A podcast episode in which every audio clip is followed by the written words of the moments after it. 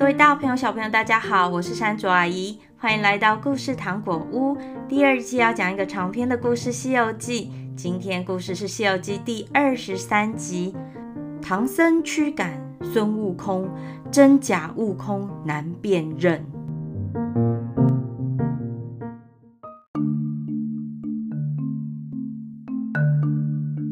师徒四人今天可累坏了，在山里走了一天，眼看天就要黑了，还找不到一户人家。悟空心里非常的着急，把金箍棒往天上一举，白马驮着唐僧，像离弦的箭一样，咻的跑去。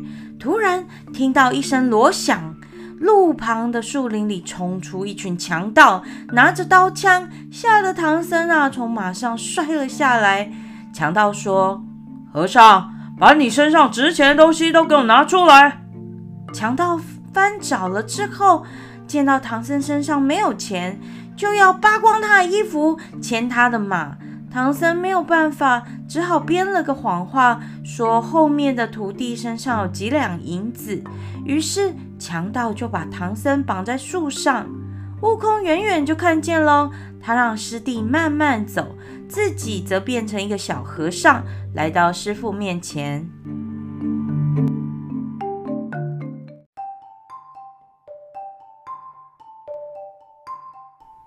强盗看见小和尚，便团团围住悟空变成的小和尚。悟空啊，很想捉弄他们，他说。我包袱里有点值钱的东西，都可以拿去。希望你们可以放过师傅。强盗说：“既然小和尚都这么爽快地交出银两了，我们就放了他。”他们拿起包袱就走。悟空变成的小和尚追上他们说：“其实啊，我这个包袱里没有值钱的东西，不但不会给你们，我还要你们抢来的金银财宝分成三份。”给我一份就好啦！强盗很生气，你这个小和尚口气还真不小啊！看我好好来修理你一下！他们举起鞭子、木棍，就对着悟空的头一直狂打、猛打，嘣嘣嘣！悟空等强盗们打累了，笑嘻嘻地说：“嘿嘿，你们不打了吗？哈哈，那换我打了哦！”说着就拿起金箍棒。轻轻一晃，两个强盗顿时倒地不起，吓得其他人把手中的武器丢了就跑，觉得遇到妖怪了。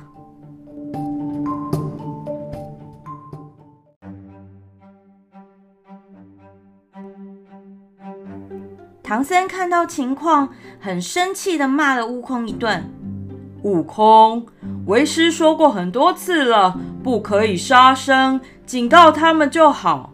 八戒，帮这两个人安葬了吧。没走多远，见到一户人家，所以他们就进去询问，可不可以借宿一宿。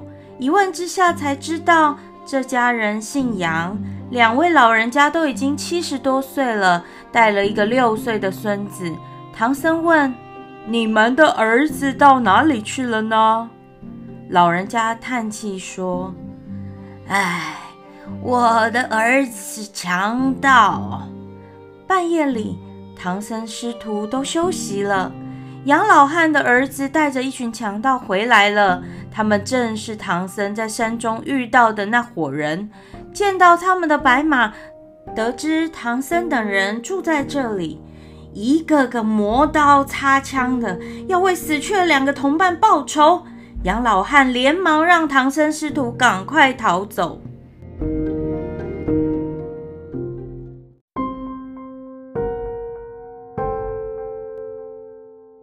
他们没走多远，那伙强盗就追了上来，举着刀枪乱砍。悟空为了保护师傅不要受伤，于是他喊了一声“变大”，接着金箍棒挥了一圈，强盗们立刻全部倒下。哎呀！唐僧见到打死那么多人，不忍再看，骑着马向西跑去。八戒、沙僧紧紧跟着，悟空跟上了之后。唐僧对悟空说：“悟空，你太残忍，我不能再跟你往西方取经了。在路上，如果你都用杀人的方式来解决事情，我们怎么能够取得真经呢？你回花果山去吧。说完，他就开始念起了紧箍咒，要赶孙悟空回花果山。悟空苦苦哀求。师父，徒儿知道错了，你不要再念了，不要再念了，我以后再也不会这样做了。不，不不要赶我走了。唐僧就是不听，还是不停的念紧箍咒，痛得悟空死去活来，只好答应离开。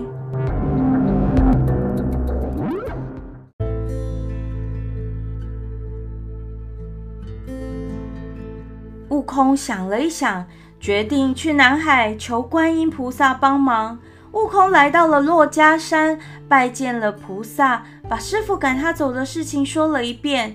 观音说：“您暂时留下，唐僧不久又要有危险，会主动来找你的。”唐僧赶走悟空后，就让八戒在前面带路。往西走了五十来里，感到又渴又饿，要八戒弄一些斋饭来吃。八戒啊也会驾云，他跳到空中四处张望，没看到一户人家。唐僧没有办法，就说：“八戒，你去打点水来喝吧。”八戒连忙去找水，等了很久不见八戒回来，唐僧又让沙僧去催。沙僧走后。唐僧听见了一个声音，回头一看，原来是悟空捧着一杯水跪在路边，说：“请师傅喝水。”唐僧的气还没有消，他就说：“我宁可饿死、渴死，也不会喝你的水。你走吧。”说完，再也不理悟空。悟空抬头，忽然露出了一副凶相。丢了杯子，拿出铁棒，对着唐僧的后背就是狠狠地打了一下。唐僧立刻昏倒在地上。悟空把两个包袱提在手上，架起筋斗云，立刻无影无踪地跑了。这个人真的是孙悟空吗？太奇怪了。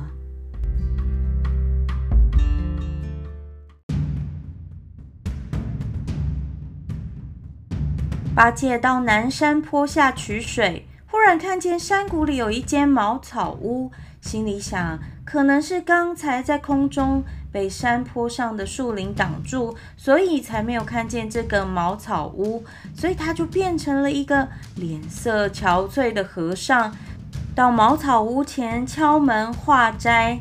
那一家的老婆婆见他，哎呀，看起来好像是一个生病的和尚，就把剩饭都给他装满了，装了满满的一整个钵。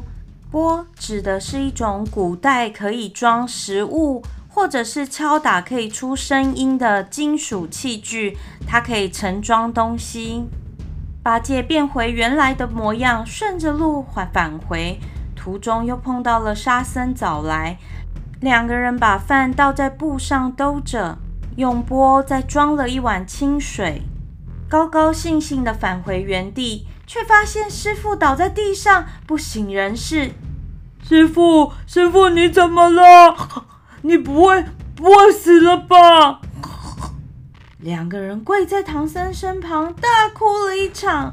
后来八戒提议把马卖了，安葬师傅，然后各走各的路。沙僧舍不得离去，抱起唐僧又哭了一阵。忽然觉得师傅的鼻子有了热气，师兄，师傅还有气息，他还没有死。两人连忙给师傅按摩了一阵子，唐僧终于醒了过来。他骂悟空：“那个猴子想要打死我！”他一边喝水，一边把刚才的事情说了一遍。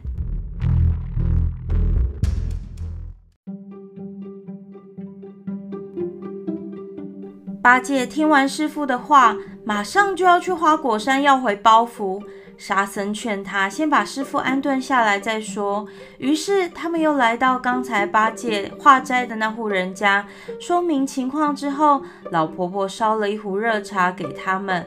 饭后，唐僧说：“悟净，你去花果山找悟空要回包袱吧。沙僧驾了云，整整走了三天三夜，才到了花果山水帘洞。他见孙悟空在高台上坐着，正反复读着那个官文，就忍不住的骂他说：“师兄，你为什么要这样对师傅？他差点被你打死了。”悟空听见声音，抬起头说：“你是谁？”他命令小猴抓住沙僧，把他拉到前面来。沙僧只好朝他行礼，恳求地说：“师兄，你跟我回去吧，我们一起到西天取经啊。”又说：“如果你还是不愿意回去，就请你把包袱还给我吧。”谁知道孙悟空却说：“我才不要还你，我要自己去西天取经，流芳百世。”沙僧说：“没有师父，佛祖怎么肯把真经传授给你呢？”悟空一听，立刻变出了唐僧师徒。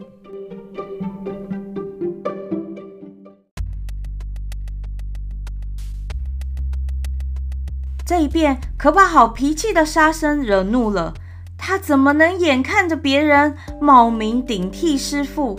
于是他举起了降魔杖，朝假的沙僧打去。假沙僧闪避不及，倒地死了。原来是猴精变的。悟空生气极了，他带领着小猴们把沙僧团团围住。沙僧冲出重围，驾了云，立刻逃走了。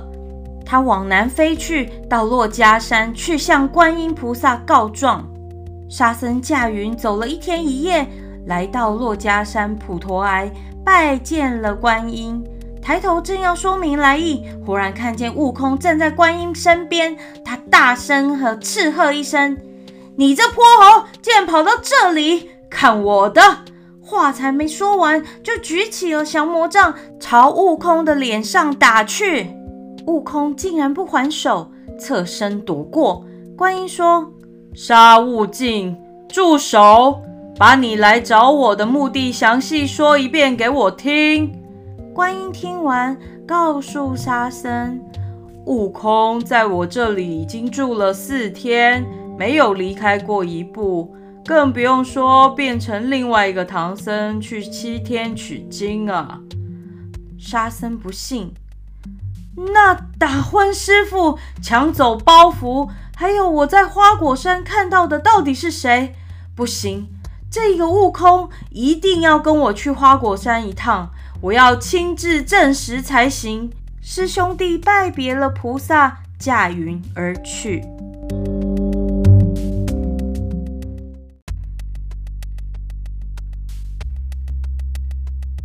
来到花果山，悟空往水帘洞一看，果然发现另外一个悟空坐在石台上，和猴子们喝酒玩乐，长相跟自己一模一样。悟空大吼一声：“！”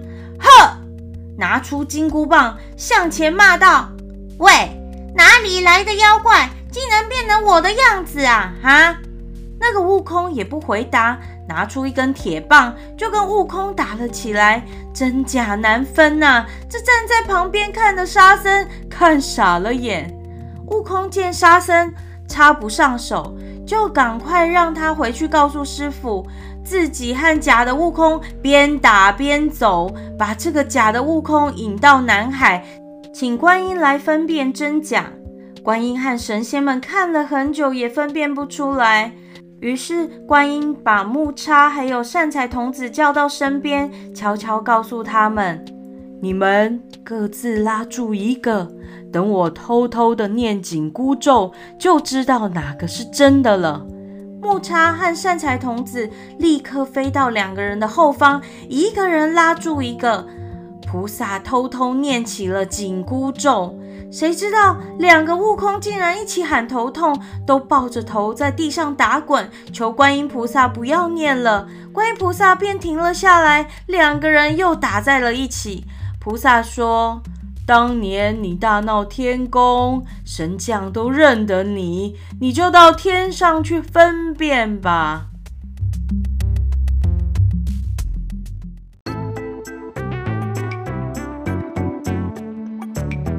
两个悟空来到了天上，神仙们看了很久，也分不出谁是真是假，于是就到玉帝前面。玉帝传令：“来人呐，去请托塔李天王把照妖镜拿来，把他们罩住，再来分辨。”托塔李天王对着他们一照，谁知道啊，这个镜中竟然有两个孙悟空的影子。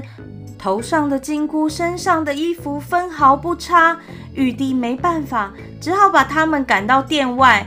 两个悟空打着出了西门，吵着要去见师傅。这时候，沙僧早已经返回，把所见所闻向唐僧详细说了一遍。唐僧这才明白是自己错怪了悟空。这时候，两个孙悟空已经打到唐僧面前了。沙僧出了一个主意。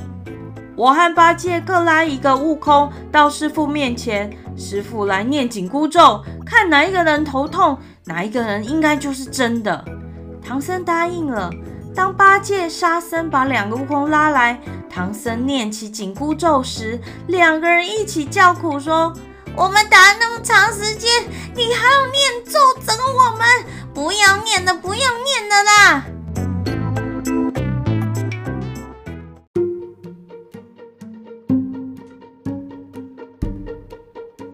唐僧不念了，他们又打了起来，说要到阎王面前分辨真假。来到了森罗殿，把事情的经过说了一遍，请十殿阎王来分辨真假。英军就让判官把生死簿查了一遍，仍然分辨不出。这时候，地藏王菩萨说：“让我叫谛听来分辨真假。”谛听。是地藏王菩萨桌子下的一个小兽，可以知道世间发生的一切事情。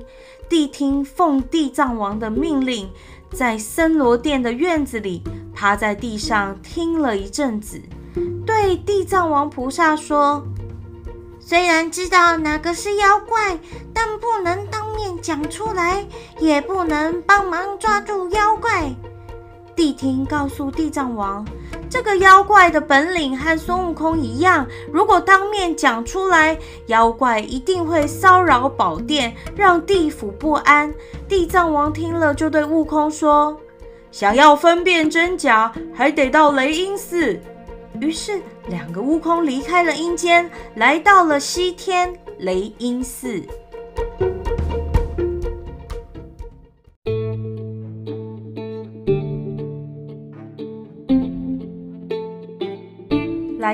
雷音寺宝莲台下，两个悟空又把经过说了一遍，众神仙都不能分辨，只有如来佛祖知道。正想讲明，观音来了，恳求如来分辨真假。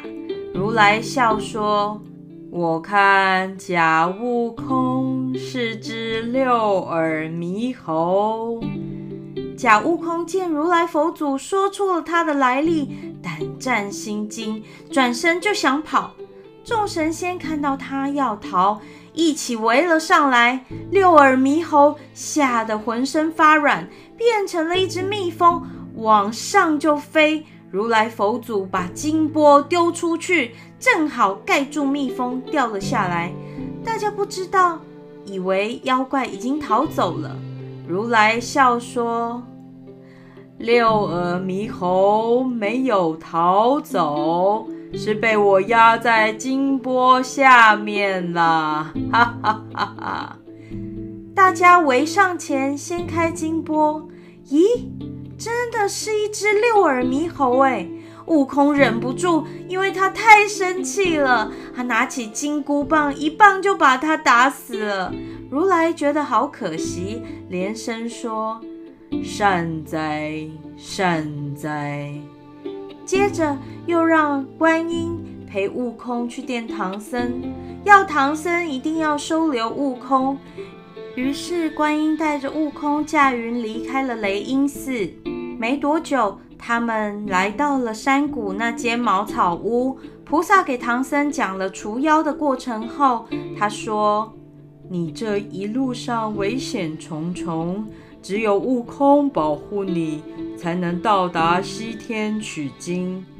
唐僧拜谢了观音菩萨，八戒也从花果山把包袱取回来了。